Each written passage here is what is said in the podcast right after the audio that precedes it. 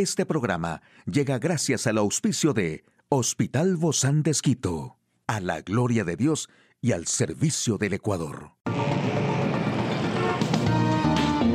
Ciudad Médica, un espacio para tu salud. Hola, ¿qué tal? Qué gusto poder acompañarte. Yo soy Ofelia Díaz de Simbaña en este mundo tan apasionante de la salud. Hay una manera fácil y sin dolor de deshacerse de las etiquetas de la piel. Son estas marcas cutáneas, crecimientos muy pequeños de la piel que ocurren comúnmente en áreas como el cuello, la ingle, las axilas y en cualquier lugar donde haya pliegues de piel ubicados en el cuerpo. Y no hay necesidad de que el nitrógeno se congele en estas etiquetas. Todo lo que necesitas es algo muy simple como el vinagre de manzana. Este producto se está volviendo cada vez más popular. Puedes poner un poco de vinagre de sidra de manzana en un paño de algodón y frótalo con cuidado sobre las etiquetas de tu piel. Repite esto unas cuantas veces al día. Si agregas esto a tu rutina diaria, comenzarás a notar que la etiqueta de la piel, o este bultito o verruga, cambiará de color, se oscurecerá. Si después de un tiempo se ha vuelto negro, la etiqueta se caerá con bastante rapidez. El color oscuro significa que la etiqueta se ha secado. Dale una oportunidad porque realmente sí funciona. Además también un potente antioxidante con propiedad importante para la salud de la piel es la vitamina E, que se puede aplicar tópicamente a la piel etiquetas. Usa puro de alta calidad la vitamina E líquida como se formule específicamente para el tratamiento tópico. Aplica el líquido a la etiqueta de la piel y cubre con un vendaje. Cambia el vendaje y aceite de vitamina E todos los días después de limpiar la zona afectada. Repite este proceso diariamente durante varias semanas o meses hasta que la etiqueta se haya ido.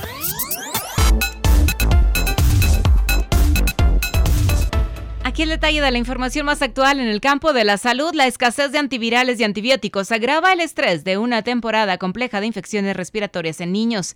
La carne cultivada en laboratorio es apta para el consumo humano, según la FDA. Se analiza si la fiebre es una reacción a la tercera dosis de vacuna anti-COVID.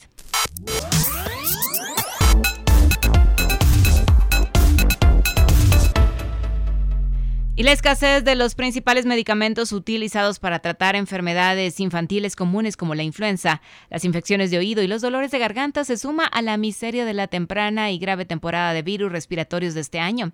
Ahora mismo tenemos una grave escasez de medicamentos. No hay Tamiflu para niños, apenas hay Tamiflu para los adultos en Oklahoma City. Además, en cuanto a antibióticos, no hay muchos. Según la Sociedad Estadounidense de Farmacéuticos del Sistema de Salud, que mantiene una lista de escasez de medicamentos, cualquiera puede informar de una escasez para la lista de la sociedad y los farmacéuticos de la Universidad de Utah verifican la información con los fabricantes de medicamentos.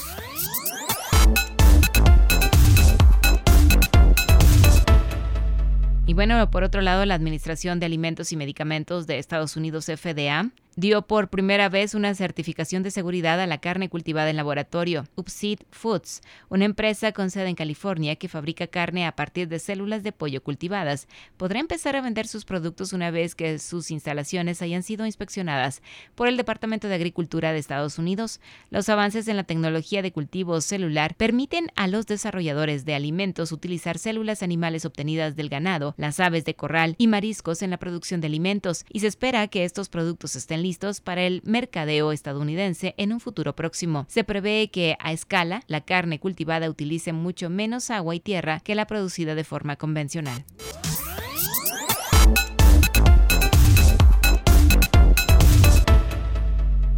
Científicos de la Universidad de Okayama en Japón han investigado la relación entre la incidencia de la fiebre y los niveles de anticuerpos tras recibir la tercera dosis de la vacuna contra la COVID-19 de Moderna.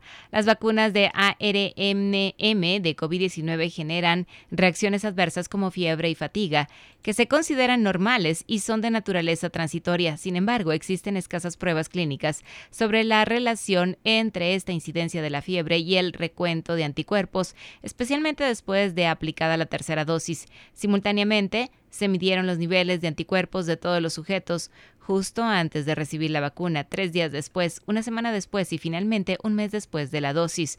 Utilizando un modelo estadístico, se estipularon las correlaciones entre la incidencia de la fiebre y los niveles de anticuerpos en varios puntos temporales.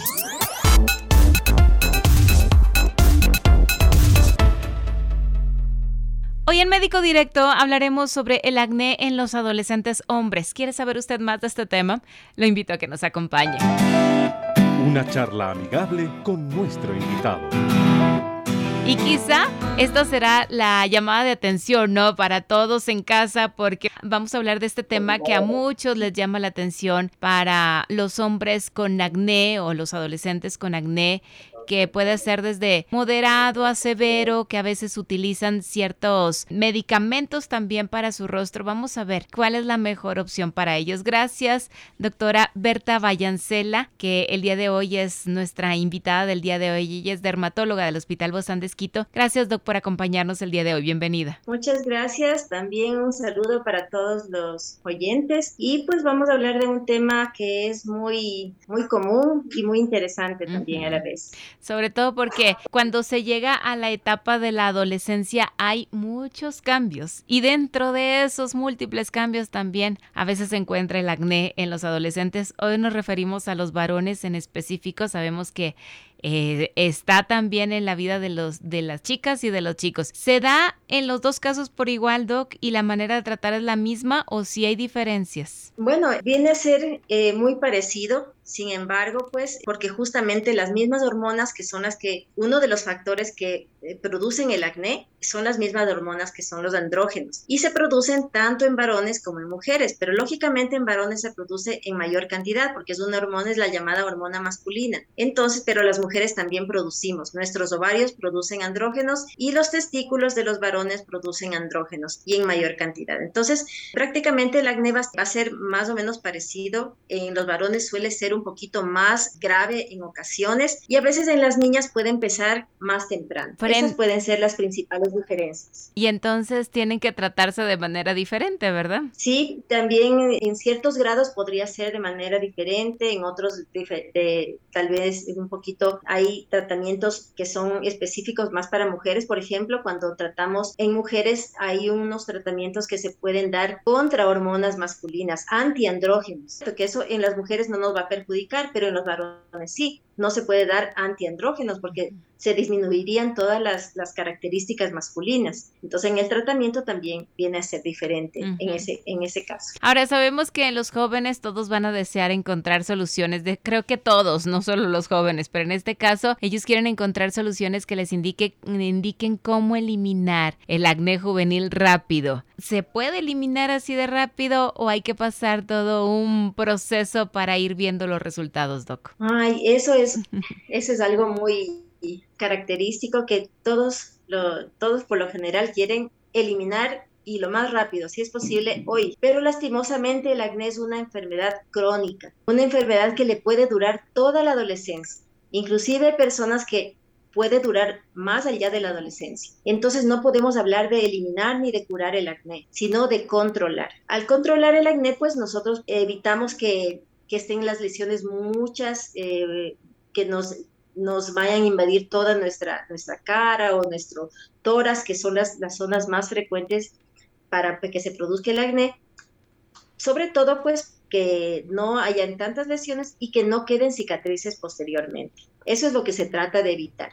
Mejorar el aspecto actual y evitar cicatrices a posteriori. Entonces, eh, a eso van encaminados los tratamientos, no tanto a curar. Eh, se dice que se cura, bueno, con ciertos medicamentos, pero en realidad no es una curación definitiva, entonces realmente no es una curación, sino un control de la enfermedad de la mejor manera posible. Ese es la, el tratamiento. ¿Todos los adolescentes va a llegar este famoso acné, o quizá haya más vulnerabilidad en cierto tipo de pacientes, a lo mejor que tuvieron, que tienen alergias o que ya tienen erupciones cutáneas.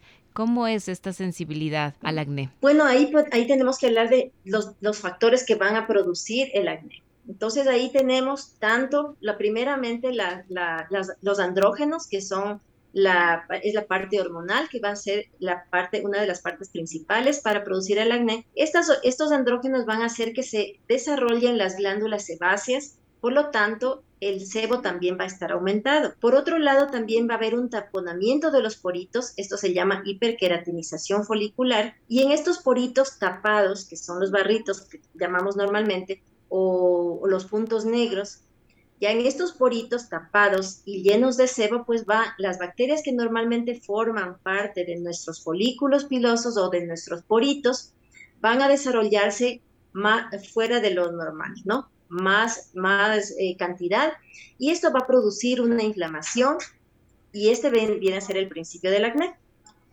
Ahora, eh, aparte de todo esto, también intervienen otros factores que vienen a ser, por ejemplo, una predisposición familiar, una tendencia familiar a que se produzca el acné.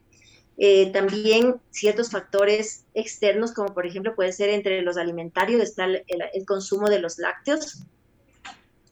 Entre los emocionales también está el, estrés, por ejemplo, que puede activar o puede exacerbar o puede aumentar el acné o puede eh, eh, originar algún brote un poquito más allá de lo que ya tenía. Ahora, todos los adolescentes podrían tener en algún momento alguna cierta lesión de acné. Se dice que el 85% de los adolescentes tienen acné y es la octava enfermedad más frecuente diagnosticada a nivel mundial. Entonces es una enfermedad muy común y por eso es que algunas veces no es cubierta por algunos seguros. Sin embargo, es una enfermedad. Es una enfermedad que afecta tanto a un órgano importante de nuestro cuerpo, que es la piel, como también afecta emocionalmente también a, nivel de, del círculo de los, de los adolescentes. También, más allá de los cuidados de la piel en el tratamiento del acné juvenil, eh, juega un papel clave el estilo de vida, como es el, lo que usted nos está mencionando, ¿no? El, el estrés y todos estos factores que pueden desencadenar también llevar un mejor estilo de vida como descanso, como practicar deporte. ¿Esto les ha ayudado en disminuir un poco esto? Claro, como, como sabemos, bueno, la piel es un órgano de nuestra piel, de nuestro organismo. Es un órgano más, pero es un órgano que también tiene bastante influencia del ambiente físico, bastante influencia del ambiente interno, de emocional también. Entonces, eh, como es un órgano tan complejo que, que intervienen tanto hormonas, eh, no solamente estas hormonas masculinas que hablamos, los andrógenos, sino también puede ser activado por otras hormonas como el, como el cortisol, por ejemplo, en el caso de, del estrés emocional. Entonces, también es importante que nosotros tengamos un buen estilo de vida en el, en, el caso, por ejemplo, de una buena alimentación, una alimentación equilibrada para que nuestra piel sea saludable. Segundo, también la, una alimentación equilibrada nos sirve para, para también tener un organismo saludable. Y uno de los factores también que pueden interferir en, la producción del acné o exacerbación del acné es que eh, cuando tenemos una masa, un índice de masa corporal elevado. Esto puede hacer, puede hacer que, que, también se activen o que se aumenten los, la actividad androgénica en las personas, y esto tanto en, los más, en, el, en el sexo masculino como en el sexo femenino. En el sexo masculino, pues eh, es importante porque toda esta masa muscular también, eh, perdón, masa muscular, masa corporal, esto puede interferir en un aumento de la también hablaba que en, en, el caso de las mujeres, pues esto también puede interferir en en alguna, eh, en, un síndrome de ovario poliquístico y en el caso tanto de hombres como mujeres también en un síndrome de resistencia a la insulina también que puede asociarse a este, a esta, este acné también que ya no sería tanto el acné juvenil, sino también ya sería un acné que ya está agravado por estas otras circunstancias. La actividad física nos va a servir tanto para tener un buen estado físico, para tener una buena salud, como también para recrearnos emocionalmente. Muchísimas gracias, doctora Berta Vallancela, dermatóloga del Hospital Bozán de A usted, amigo y amiga, a seguirnos cuidando, por favor. Hasta la próxima. Puedes escuchar de nuevo este programa en hcjb.org. Este programa llegó a usted gracias al gentil auspicio de Hospital Bozán de Esquito, a la gloria de Dios y al servicio del Ecuador.